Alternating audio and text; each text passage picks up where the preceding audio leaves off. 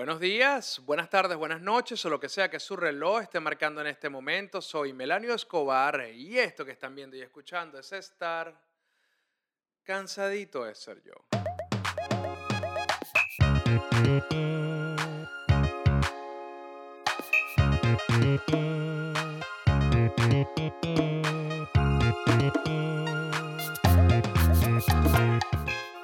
Qué experiencia el cansadito pasado con Martín en, en el estudio, en el magno estudio de cansadito de ser yo, Humano Derecho Podcast Recording Studio, en la cocina de la casa.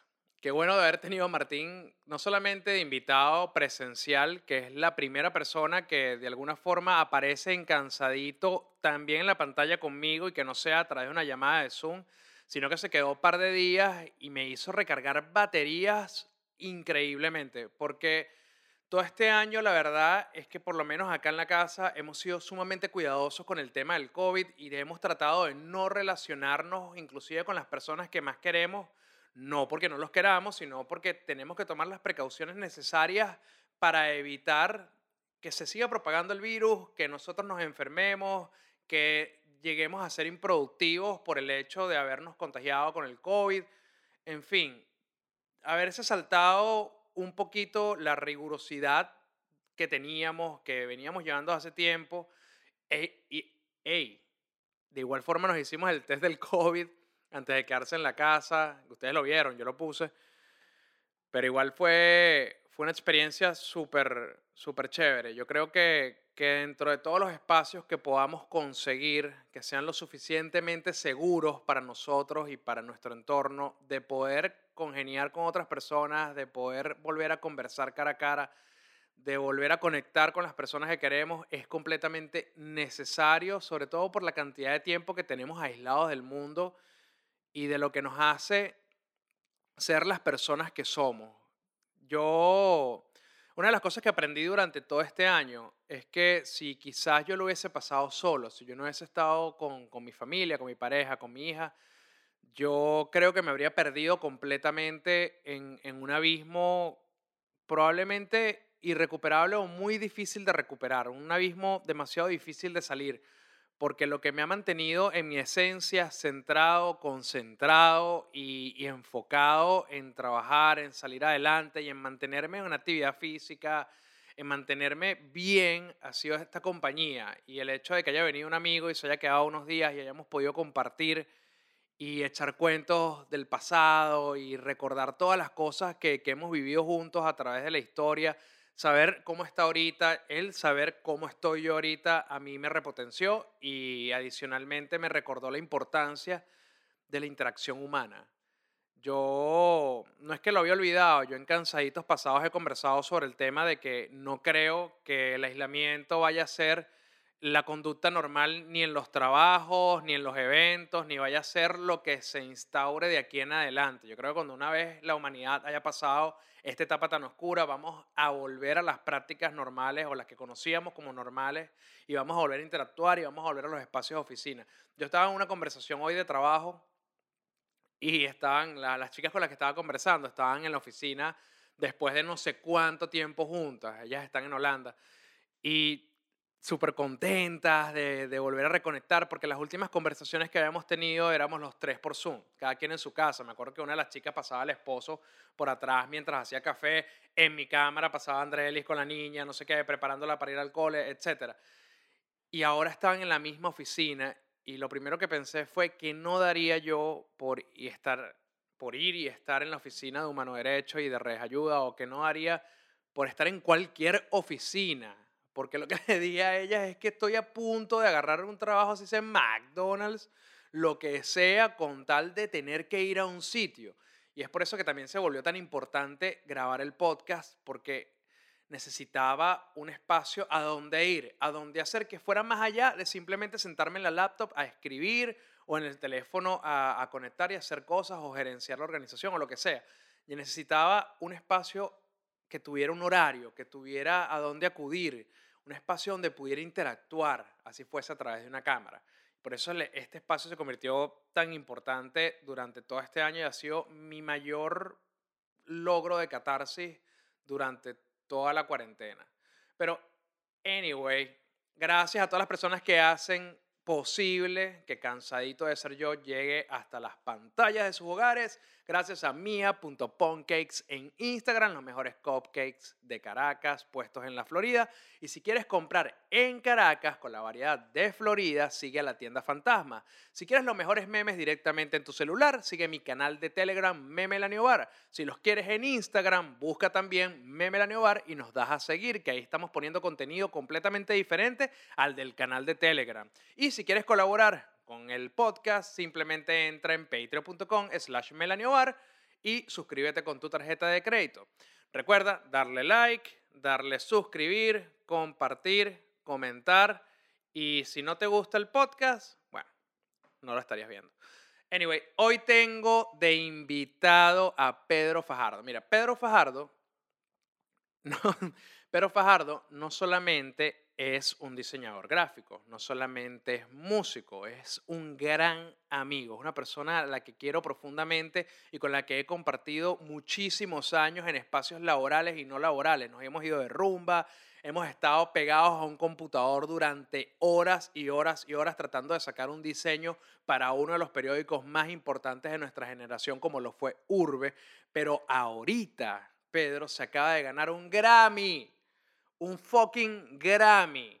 Y quiero, a ver, no quería traerlo simplemente para hablar del Grammy, que ya me parece que podría ser una entrevista completa con él, nada más de ese tema, sino para que recordemos todas las aventuras que tuvimos durante el periodo de Urbe y repasar un poco a dónde están todas las personas que hicieron vida dentro del semanario, porque cada una ha demostrado ser increíblemente exitosa. Todos han tenido, todos y cada uno de los que pasaron por Urbe han tenido un pico de éxito laboral increíble y no sé si es que ese era el perfume que tenía la oficina que atraía a esta cantidad de personas talentosas y be, ¿sabes?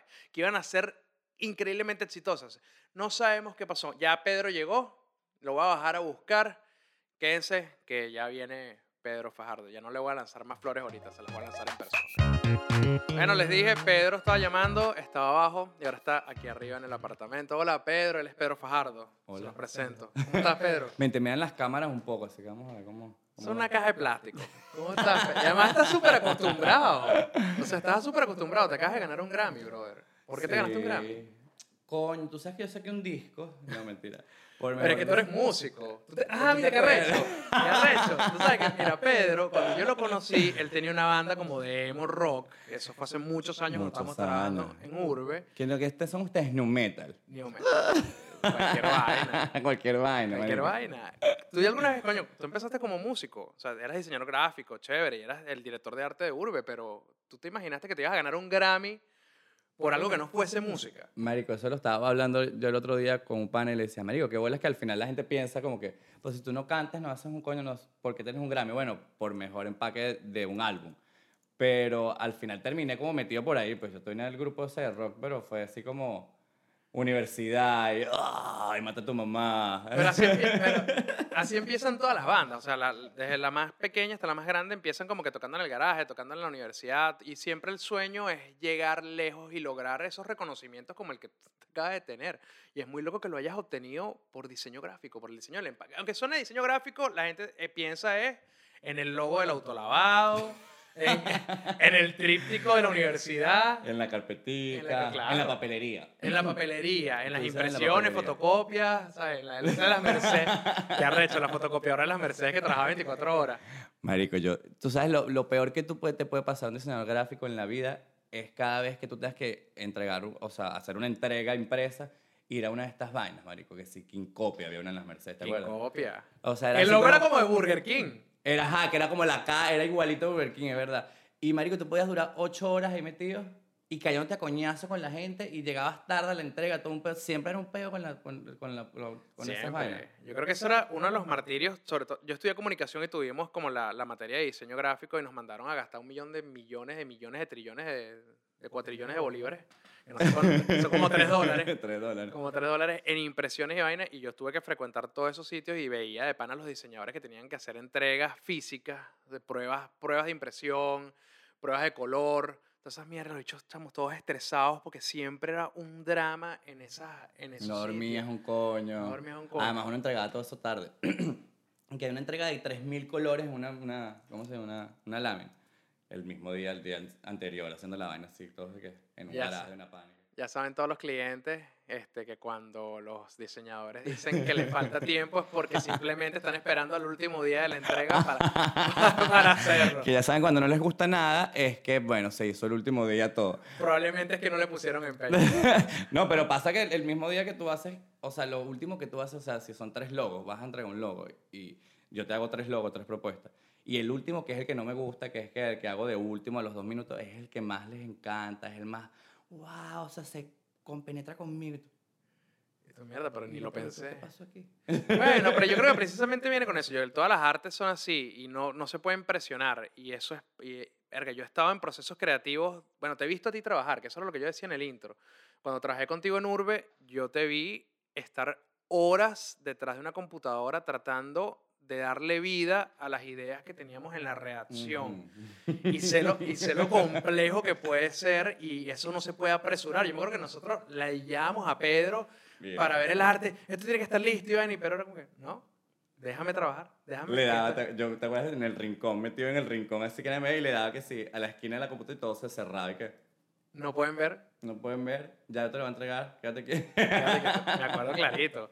Y sabes que ahorita que estamos hablando de Urbe, y antes de que pasemos con el tema del Grammy, weón, que, que me parece una locura. Primero, que arrecho, no sabes, no sabes cómo me he echado. Me la he echado. Yo tengo un amigo que se acaba de ganar un Grammy. Andrés, no, no, sí, viene mi amigo que se acaba de ganar un Grammy. Venga. Perdiste el nombre, marico. Ya, ya no existe. Perdiste el no nombre, eres. Ya no existe. Ya que, ay, sí, ay, no, no, como, ay, ajá, llegó el que llegó, llegó el que ganó el Grammy. Es como, ¿pero qué hago? O sea, ¿qué coño hago? O sea, no digo, no digo nada para no caer como que, ah, bueno, fastidioso, pero. Ay, yo se- hubiese puesto una cadena y lo cargara de llavero. O sea, una mierda. Una cartera, marico. O sea, lo cargaría de collar así como si fuera 50 Cent. Ajá, ajá, ¿Sabes? literal. Ese coño, o sea, no, no sabes cómo, primero cómo me le he echado, no, él es mi amigo, se acaba de ganar un Grammy. Este, pero coño, recordando ahorita la época de Urbe, impresionante que todas las personas que pasaron por Urbe, o por lo menos las que tuvieron más spotlight, siguieron teniendo éxito en la, en la vida más allá del periódico, porque el periódico en sí mismo fue un, fue un hito. ¿Cómo recuerdas a Urbe? Marico, yo recuerdo a Urbe, o sea, como una de las mejores épocas de mi vida. O sea, yo creo Total. que.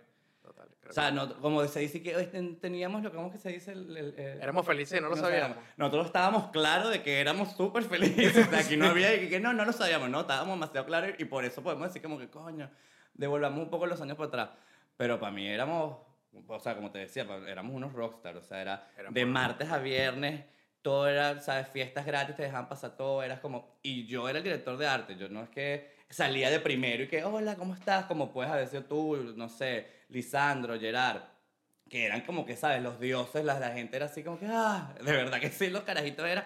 Marico, a mí me paraban a, para irme autógrafo y yo no salía en el, en el periódico. Era, era heavy. Imagínate ustedes, era, o sea, era así que cada cuadro y que, ah, ah. Era un peo, era un peo. Cervantes Florentino. Era un pedo Cervantes Florentino, pero más así como que Pero rockero, pues. rockero. O sea, ¿tú te acuerdas la vez que tú te metiste, que yo te dije que hay una pensión de viejas que son putas al lado de Claro. mi casa, en el centro abajo y tal. Y yo me acuerdo que tú te fuiste con Leo. Me fui con Leo, Leo de Escuela de Nada, nos fuimos para la... Sí, Pedro vivía como por el centro, eh, por, la, por la Plaza La Estrella. ¿no La? Concordia. La Concordia. La Concordia. La Concordia, no, la estrella en San Bernardino. Ajá, la Concordia. Era por la Concordia y había un burdel de mujeres de la tercera edad. Y resulta que es muy fuerte. Y resulta que el atractivo del burdel era que te podían realizar un felatio sin la plancha.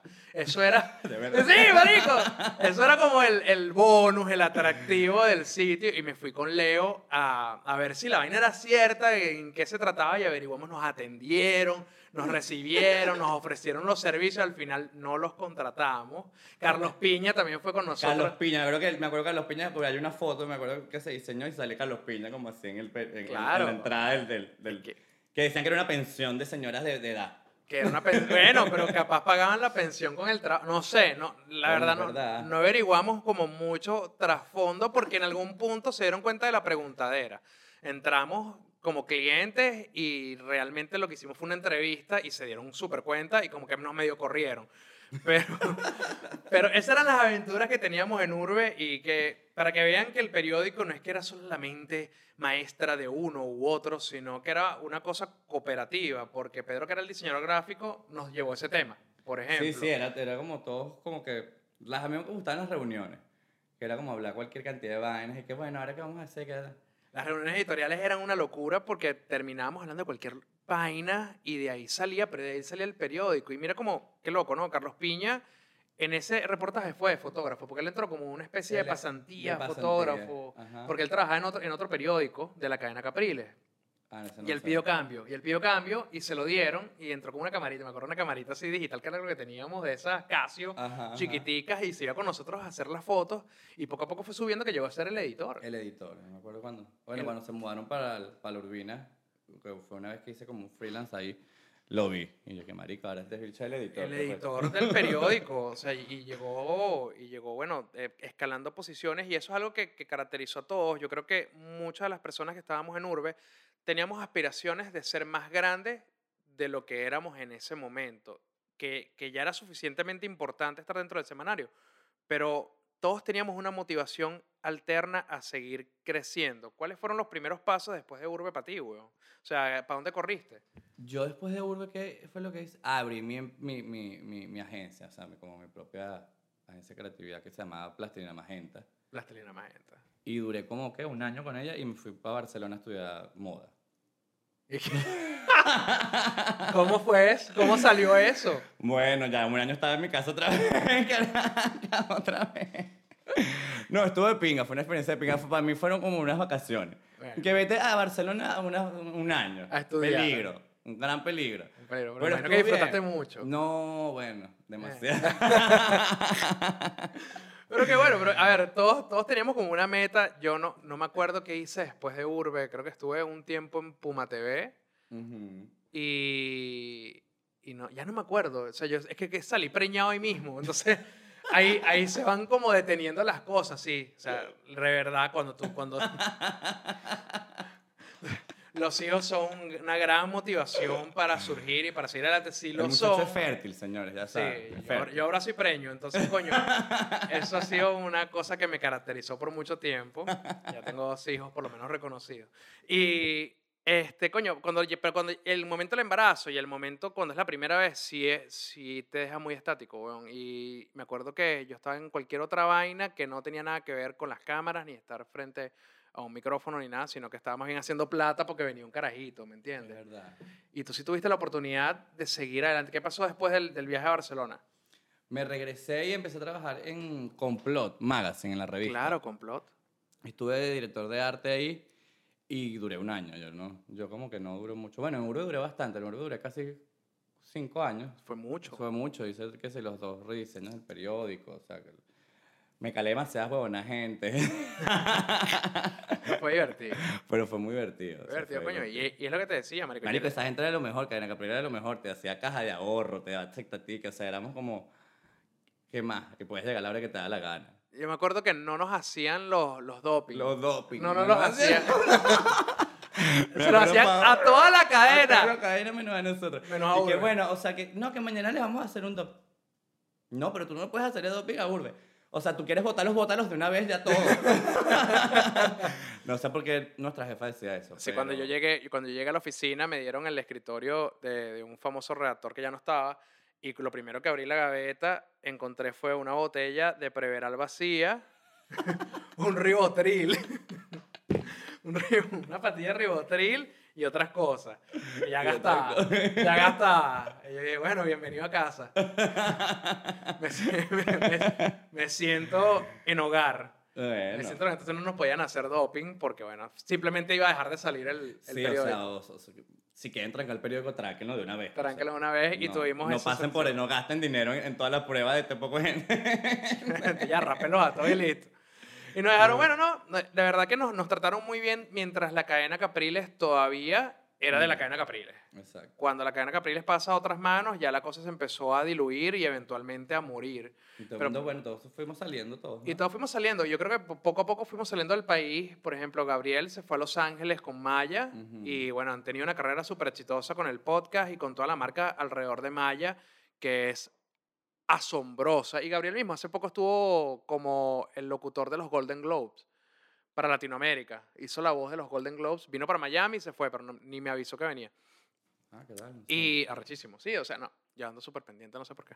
Bueno, sí, es que los sigo a todos, son Claro, mis amiguitos. seguimos. ¿sabes? Los quiero mucho. Este, Gerard también ha tenido mucho éxito en México con, con sus temas de moda, que se enfocó en eso. Juan Pablo estuvo mucho tiempo súper activo en E! Entertainment. Sé que Lisandro está en Los Ángeles. También en algún tiempo me enteré que, que estuvo como parte de BuzzFeed, pero realmente Lisandro es como mucho, muy reservado y no tiene redes No tiene sociales redes ni sociales, nada. no entonces tampoco hablo mucho con él y no sé, no sé más detalle. Este, Carlos Piña está en Ecuador. eh, me contabas de Lorena que estaba, que En estaba en Ecuador. Ecuador viviendo una conexión de ella y, y la, y la tierra. Y la tierra. Ella siempre fue muy, muy espiritual y muy hippie. Bueno, y ahorita más.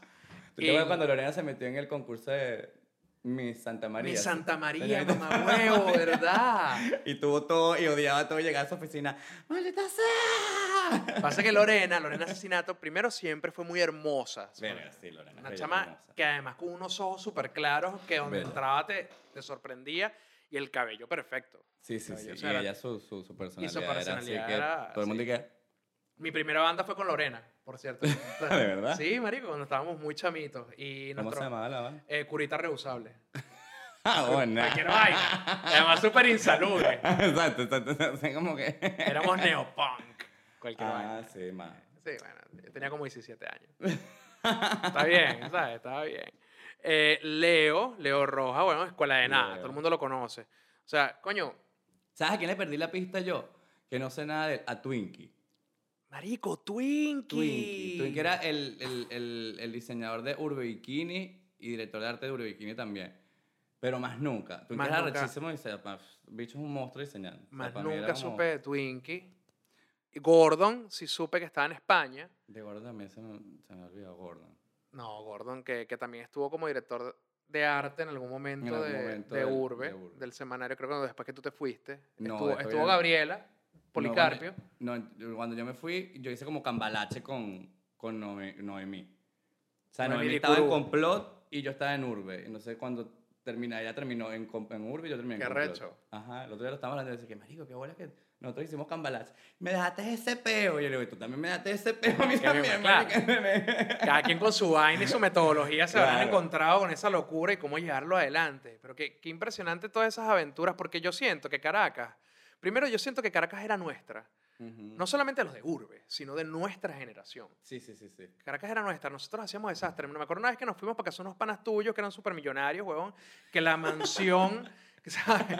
Una- La Casa Blanca. ¿verdad? Marico, La Que marico, esta es la Casa Blanca. Yo, "Shh, cállense entren. Sí, o sea, imagínate, yo crecí en Montalbán, en un piso 6, en un apartamento de dos habitaciones, ¿sabes? clase media baja, y de repente a mí Pedro me lleva a rumbear para una mansión en la lagunita, en la entrada del Latillo, que además parecía la casa... Lo, mira, lo único que faltaba era que lanzaran a Jazz por la puerta. Pasé la, pasé la casa del príncipe del rap. Es verdad, es verdad. es verdad. Chamo, la un ascensor en- dentro de la piscina, había una discoteca con un cuadro de Warhol, mamá huevo.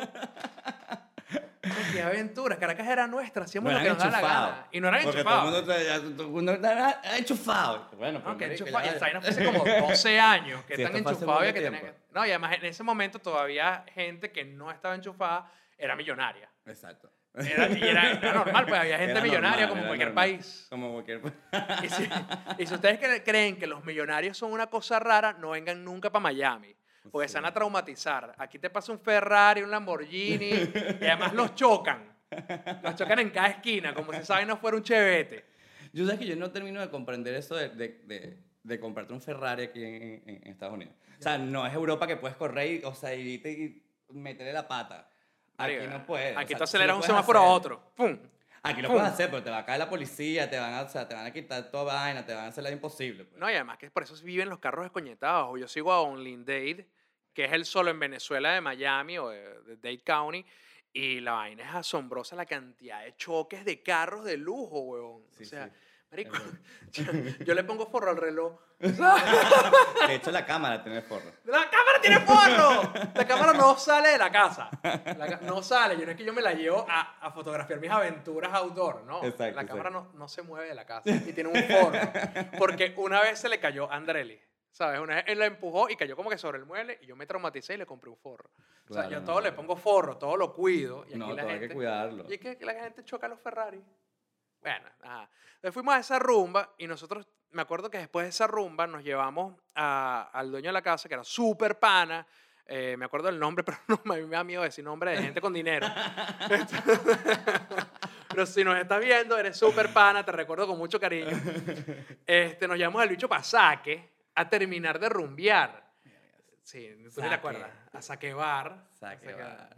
Saludos a, a toda la gente de Saque. Nos llamamos a Saque Bar a terminar de rumbear. Había un toque, lo que sea. Y nos terminamos a las 5 de la mañana. Nos devolvimos para la casa. Seguimos rumbeando. Nos fuimos para casa de Pedro. O sea, yo descansé como media hora porque Pedro vivía para Palo Verde. Para Palo Verde no, sí, pues Sí, para palo verde. Palo Verde. Y yo para Montalbán, dejé a Pedro, tenía que ir para Montalbán. Eso todo lo hacíamos y éramos felices y libres. ¿Qué, qué- cuál es tu mayor recuerdo del- de la libertad que te da Caracas y la libertad que teníamos nosotros, que fuimos como que los últimos que la disfrutamos? Sí, es verdad. Marico, yo creo que esa confianza que estás hablando, yo creo que eso es lo que más.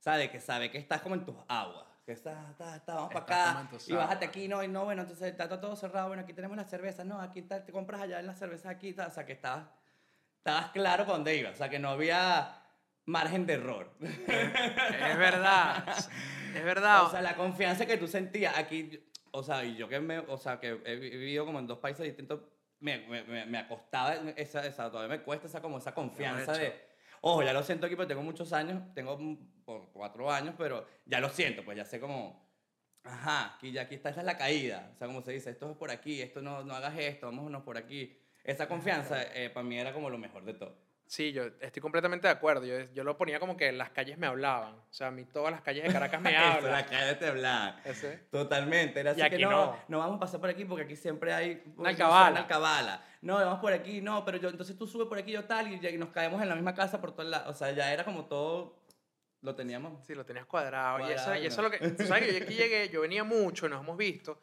Este, pero, coño, yo llegué acá ya a vivir en febrero de- del 2020, al 28, el 29, era bisiesto. El 29 de febrero llegué, weón, y a los 10 Pa- pa- días en- se acabó el mundo. Entonces, marico, mí me, Para ence- cerrar. marico, me encerraron en un apartamento un año, weón. A mí todavía Miami no me habla. Me habla Spanglish, pero no me habla. ¿Sabes, marico? Yo todavía camino con mensajes, ando viendo Google Maps, no sé para dónde ir. ¿Sabes? Me siento súper estafado con los precios en todos lados porque Claro, estoy claro. seguro que estoy comprando donde es más caro. Claro, claro. Aquí, aquí me están jodiendo. este todavía no me habla, me siento súper inseguro. Y es una inseguridad, claro, porque vienes de un sitio que controlabas, Claro. que es Caracas. Y Caracas, de verdad, de verdad, de verdad. Que sabías manejarte, marico. A Caracas nos la escogimos como nos dio la gana. Totalmente, la sabías manejar. Yo me acuerdo, hablando de urbe, me acuerdo que yo tenía en mi carro muchísimas revistas que devolvían, que se hacían, y tenía revistas urbe y tal, y era así como que me caían al cabala, claro. Nosotros, imagínate, era directo, y que bájate el pantalón a, a la derecha, ¿me entiendes? De una vez. Y me acuerdo que cuando me paraban era así, bueno, ¿en qué trabajas tú? Y yo, no, trabajo en Urbe, sacar el carnet de Urbe, bueno, esos tipo, oña, Bikini, coño, qué rico. Y yo, como que ya va. Claro, vale, iba, abría maleta, ra, abría maleta. Aquí está, le sacaba todas las revistas, los tipos, de hecho, te tenía un poco de, de, de números de polibaruta, polichacao, y los invitaba, los llamaba para hacer que sí. Mira, necesito dos policías para tal foto. Para sesión de fotos. Para la Iván. sesión de fotos de la revista. Y no sé, iban los bichos los policías, eran mis panas, pues no sé, digo que esa seguridad, sabías cómo manejarte, cómo desenvolverte. Aquí los policías me han perreado, weón, me han perreado ellos. Aquí dice policía y yo me cago, Me me, cago, cago, me sí. cago así que, no, que llegó la policía en una casa de un poco de gente, ah, ay, se va a correr un baño. Pero, ¿tú, que ¿tú estás bien? ¿Tú estás legal? No es ICE. Exacto, tranquilo, es la policía, no, no, no es... No, no te están deportando. No te están deportando. No, no, pero es, es que es, es diferente. Yo me acuerdo que, marico, a mí una vez yo vine de vacaciones con, con Andrelis mucho antes de mudarnos y no me paré completamente en el stop. O sea, no me detuve completamente, sino que bajé la velocidad y había un policía en una esquina viéndome. El bicho me dice, ¿qué? ¿Sabes? Ah, bueno, me paro y vaina. Y el bicho, ¿qué? ¿Qué hiciste mal? ¿Sabes? Me pregunta, ¿qué hiciste Ah, mal? El profesor regañando. Sí, a Y yo, no, no sé, yo me, yo me frené, yo bajé la velocidad en el stop, ajá, bajaste la velocidad, pero no te frenaste, ¿verdad? no, no me frené. Ok, cuando ves un stop te tienes que frenar completamente. Si yo agarro el rolo, me hice esto, marico, si yo agarro el rolo y te empiezo a pegar, ¿qué quisieras tú? ¿Que te pegara más suave o que me detuviera de pegarte? Que se detuviera de pegarme, eso es lo que tienes que hacer cuando ves un stop, detenerte. Siga. Mamá huevo, me perrió, me perrió, me, per- eh, me perrió. El bicho, y además el bicho estaba buenísimo. Claro, marico, me dio una rechera. Porque no era que le podía decir este gordo mamagüevo. No, no, el bicho estaba buenísimo. ¿sabes? Todo papiado, todo tatuado. Andrés estaba que le decía, no, mira, yo, yo tengo droga aquí. Llámame presa. Aquí tengo bastante. Sí, eh, llame presa. Marico, yo el otro día fui a sacar el, mi perro, a mi perra, Paca, y estoy como saliendo del parque de perros, pero la, la saqué suelta sin amarrarla, ¿no? Y la perra sale corriendo y me llega como un marico, me llegan como cinco policías y más un de su seguridad con una... Y que mira, este, tú acá tienes que amarrar a la perra, no la puedes sacar aquí porque el parque cuando lo sacas de los perros tienes que amarrar. Y yo, ah, bueno, ok, pero eso, te- eso es una multa y tal. Y yo, yo, mierda. Entonces el tipo dice, sí, es una multa y tienes que estar, empiezan a decir un poco de. Y yo lo primero que digo es como que, pero ya va, ya va, ya va. Este perro no es mío. y él dice, "¿Y que ¿cómo que tu perro no, perro no es tuyo, marico? Y le digo, no, no, no, esto, yo, esto es un favor que yo esto es una amiga que está de viaje y le estoy sacando el perro. O sea, yo vine a hacer un favor, yo no sé si tengo que ponerle cuerda, o sea, yo no sé nada. Y el tipo que, bueno, ajá, pero ¿dónde vive ella? Y yo, mierda, aquí en este, este, ¿cómo se llama ella? Beatriz, no sé qué va, nada, bueno. Y le digo, ¿la quieren llamar? Y yo, bueno, llamaré a una amiga y le digo, sígueme el juego, marico. Los tipos me querían multar, me querían quitar el perro, o sea, tal. Y yo digo, yo, yo vine a hacer un favor nada más, yo le estoy sacando el perro a mi amiga, o sea, y me van a meter en este problema, ahora me van a multar. Los tipos, bueno, te voy a decir algo, esto es una carta de advertencia. Y me sacaron una peo, una carta de advertencia. Si te vuelvo a ver con el perro por aquí, sin, Sin correa cuerda, y vaina. tal, este, ahí te pongo la multa y vas, vas a saber que tal, tal, tal, que la ley, tal, tal, tal. Y yo dije, señor, esto es un favor lo que yo estoy haciendo. Al día siguiente paso con el perro y el bicho así me ve, yo y que me la mano. Pero tenías tu correa por lo menos. Tenía la correa. Tenía claro, la pero es que ese día se había un perro como. Habían soltado un perro y se había como mordido un carajito, un chamito. Ah, y es entonces estaban como. Estaban como... Querían escabezar a todo el mundo y me a mí. Me a a mí. Bueno, pero, pero sacaste la carta veneca, marico, que es la trampa que nos enseñaron a, a bandianos Qué en esas situaciones de mierda, porque es, es chimbo, es muy chimbo. ¿no? Brother, yo creo que yo siempre he tratado de cumplir las leyes, weón. Y No, acá, claro. y acá, más enfermo con las leyes, imposible he podido ser porque hago caso de toda vaina. Y creo que, que es un principio básico, no solamente acá, en cualquier lado, pero Venezuela, por el tipo de policía que tiene, nos dio una escuela muy arrecha de tener que ser creativos a la hora de evadir una sanción. Porque es que O si no... algo rápido. que- Porque, por ejemplo, la en las revistas que decías, yo también lo hacía. Yo siempre cargaba Urbes y, y Urbe Bikini Urbe en la maleta del carro. pana, Paco que me paraba, Paco que se llevaba su... Se Urbe de ti, marico. Se olvidaban de ti. O sea, tú podías tener carro, o sea, traficando. Y los tipos no te veían el carro. O sea, era así como que. "Oh". Increíble, la locura, porque además son burdes sádicos. Sí, ¿y tú qué les haces? ¿Te has agarrado alguna? ¿Te has cogido una? Y yo sí, sí, claro. claro, brother, todas. Yo soy gay, ¿me entiendes? Que, claro, sí, yo me agarro a esta y tal, y vaina. Y que sí, a todas, sí, a todas, todas me las cojo, sí.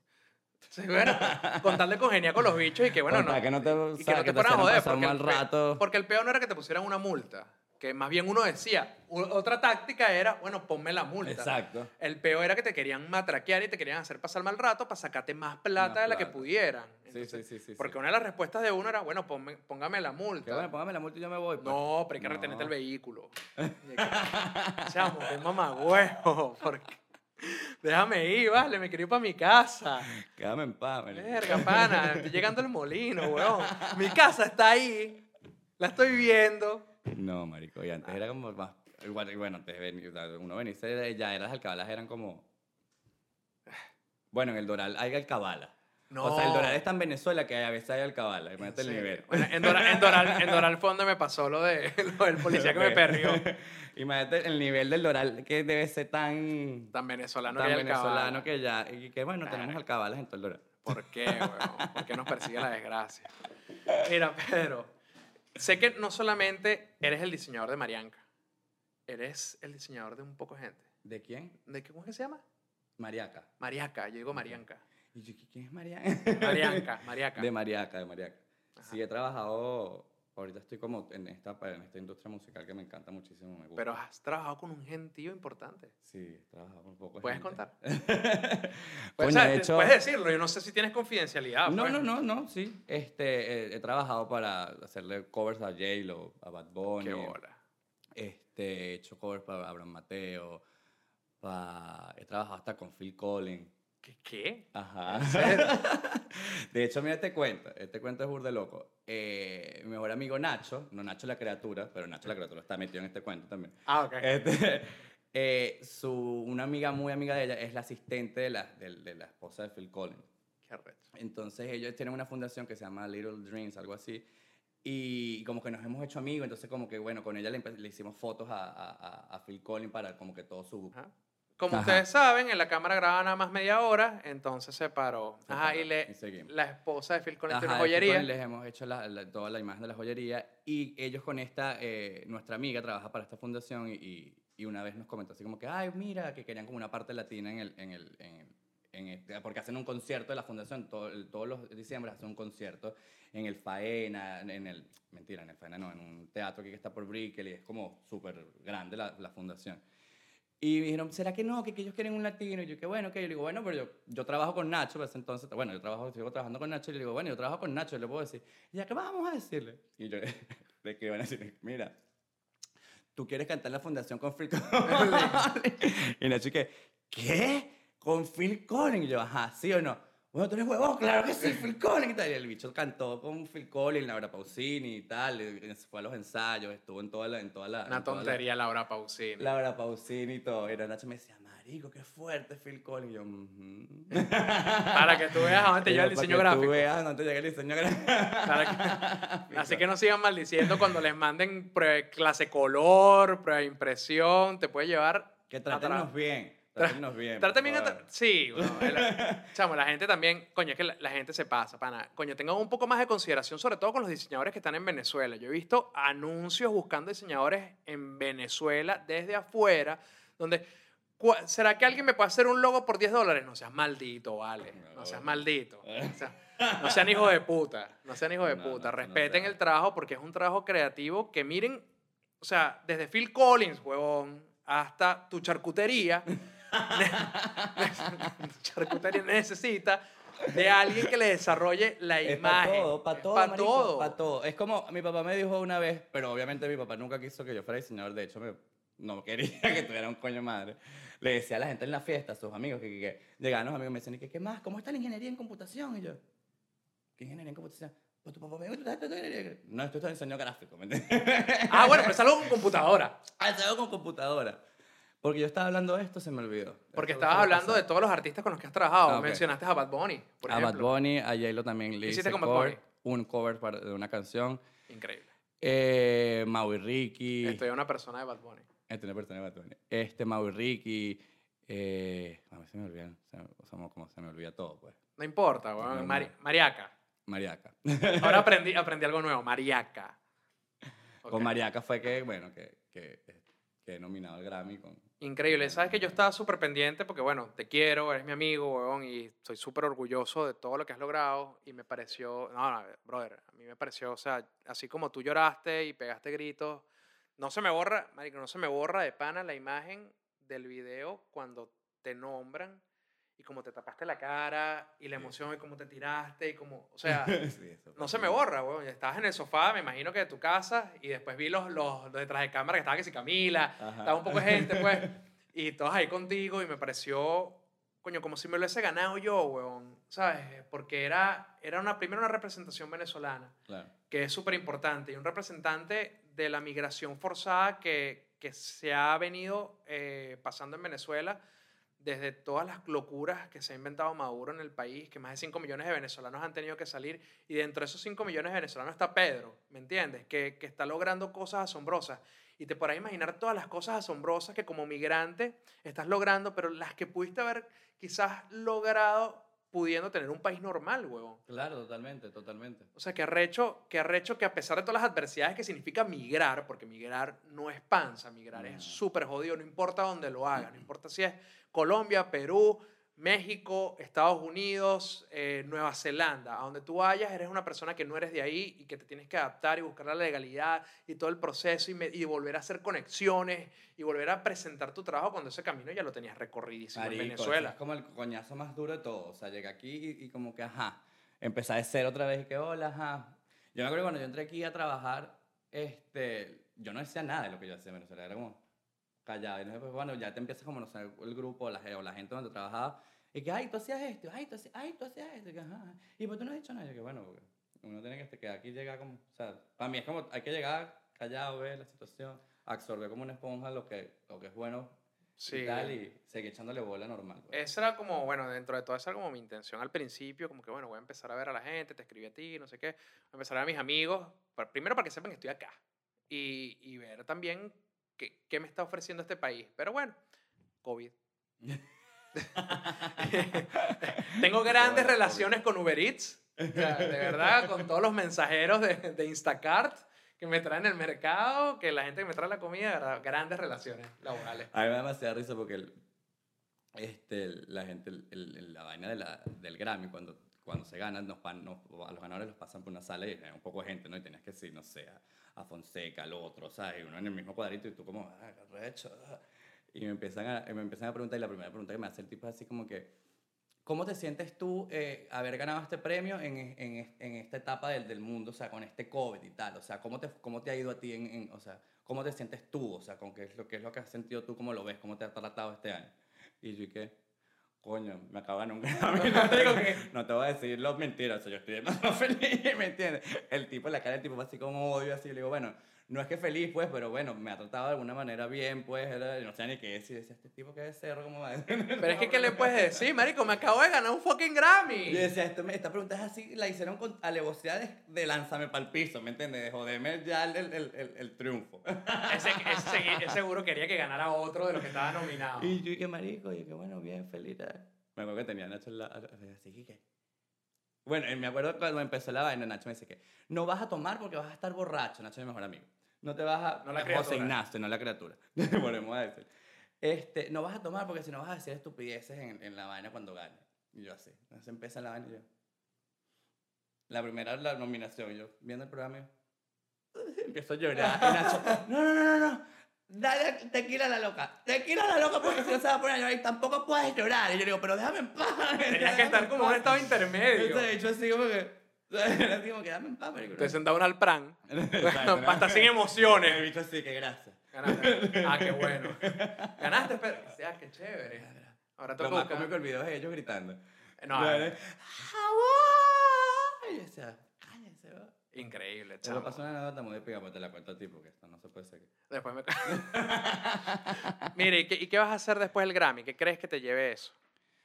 Coño, yo quiero seguir trabajando en- en- en lo que es la música. Quiero como a- a- a- abarcar un poco más, porque como le digo a los, a, los artistas, a la gente con que trabajo, que, que no solamente es el hacer el diseño, sino encargarme de, o sea, he tratado, he tratado de muchos, de varios artistas, encargarme de todo lo que es el concepto de las fotografías, de trabajar con mi equipo, de, mira, este es el vestuario, deberías irnos por aquí, vamos a crear esta historia. Eh, quiero como eh, meterme como mucho más en, el, en, por lo menos en la parte de visual de, de, de con los conciertos, Qué brutal. quiero como esa parte que la, he hecho he hecho cosas de, de cosas de conciertos con, con, con Abraham Mateo con Mauri salido cosas con Prince Royce pero quiero algo como o sea que sea algo completo todo desde que desde que de- no, no ser como ay la imagen pero entonces hay como Sí, no, no quieres ser el carajo que contratan para la tarima. Y quieres ser el, el, el del empaque, el de la tarima, el del juego de luz. exacto como que seas el director de arte del artista con global Arrecho. Entonces, eso es lo que, lo que estoy tratando de buscar. Me está, o sea, yo trabajo con, también con Prince Roy ahorita, o sea, hago muchas cosas, pero no, no es como el encargado completo de todo. Pero también es complicado porque el manager como que delega, o sea, como que ese, todo ese manager disquera... eh, Bueno, pero brother, pero es lo, que, es lo que le toca al que es diseñador de moda, es lo que le tocaba a Versace, es el que le- lo que le tocaba a Alexander McQueen. O sea, al final del día era la visión de ellos, pero tienes que tener un equipo para llevarlo. Claro, y yo digo que hay muchos artistas que, que tú dices como... O sea, yo a- ganar con Mariaca para mí fue eh, eh, súper cool porque eh, fue como más, más, más de frente hablar con ella, o sea, y entenderla más a ella, o sea, por no ser tan famosa como pueden ser estos famosos, es muchísimo mejor porque como que creas todo más un concepto visual Claro. engranado. Por año, el año antepasado estuvo, yo estaba con un disco de, de un español y, y, y quedó en Rosalía, creo que fue que ganó Rosalía con Malamente. Y ella hizo todo con el, con el diseñador, o sea, como que todo, puso sesiones de cómo, cómo se hizo todo el, el proyecto, las fotos y tal, y la tipa se involucró. O sea, cuando no eres tan famoso, así puedes como involucrarte. Ojo, hay, hay famosos que se involucran también muchísimo Claro, en me eso. imagino. Pero es mucho más complicado el, el, el, proceso, pues. No, y es lo que tú dices, que desde aquí puedes, puedes crear de cero, básicamente, porque ya cuando tienes un artista tan definido, por ejemplo, como Bad Bunny, ¿qué le vas a inventar a Bad Bunny? ¿Me entiendes? O sea, ¿qué tanto le puedes inventar a Bad Bunny cuando tiene una imagen tan definida que es así? O sea, te- la creatividad viene limitada por un estilo que ya está de- determinado, pero cuando empiezas a trabajar con un artista que no está tan conocido, puedes jugar a A reinventar. reinventarte. De hecho, el- el- el- el- el- la, la- la estética mía, la, la técnica del collage, me lo piden mucho los artistas. O sea, es algo así como que, haz, haz lo que tú haces. A mí me parece arrechísimo. Vi el video de las cartas, las cartas, los, los collages que estás haciendo con las, Eh, con, las con las barajas. Con las barajas. Me encanta. Arrechísimo. Me encanta. Entonces, estoy como queriendo, ahorita estoy trabajando, ahorita trabajé con Marc Anthony. Y ahora con Melania Escobar aquí, y ahora con Melania Escobar. aquí en Cansadito. Te quiero, amigo. Te quiero, amigo. Pero bueno, nada, seguir en la industria musical, de verdad me gusta eh, eso, me gusta también, bueno, he pasado campañas políticas, tal, he pasado por muchas cosas que para mí son como, te nutren, te van, te van, no te quedas como pegado en algo. Ustedes no lo saben, pero este Pedro fue el que diseñó todo el arte de Hay un camino, ¿y ¿no? Hay un camino. De Hay un camino. Hay un camino. Yo me acuerdo. Yo me acuerdo Sí, que- fueron cuatro años así que no quiero saber más de política. Bueno, creo que es un sentimiento transversal en los venezolanos actualmente. No se arma de política. Gracias, Pedro Fajardo. Felicidades Me por tu Grammy. esta, me encanta esta. ¿Te gustó Cansadito de ser yo? Claro, vale, cómo no. Pero nada, esto fue Cansadito de ser yo. Pedro Fajardo, una de las mentes maestras detrás de Urbe, ahora es una de las mentes maestras detrás de la música. Súper contento de haberlo tenido acá. Sígalo en todas sus redes como Pepi Sobajo Magenta. Los quiero. Chao. Chao.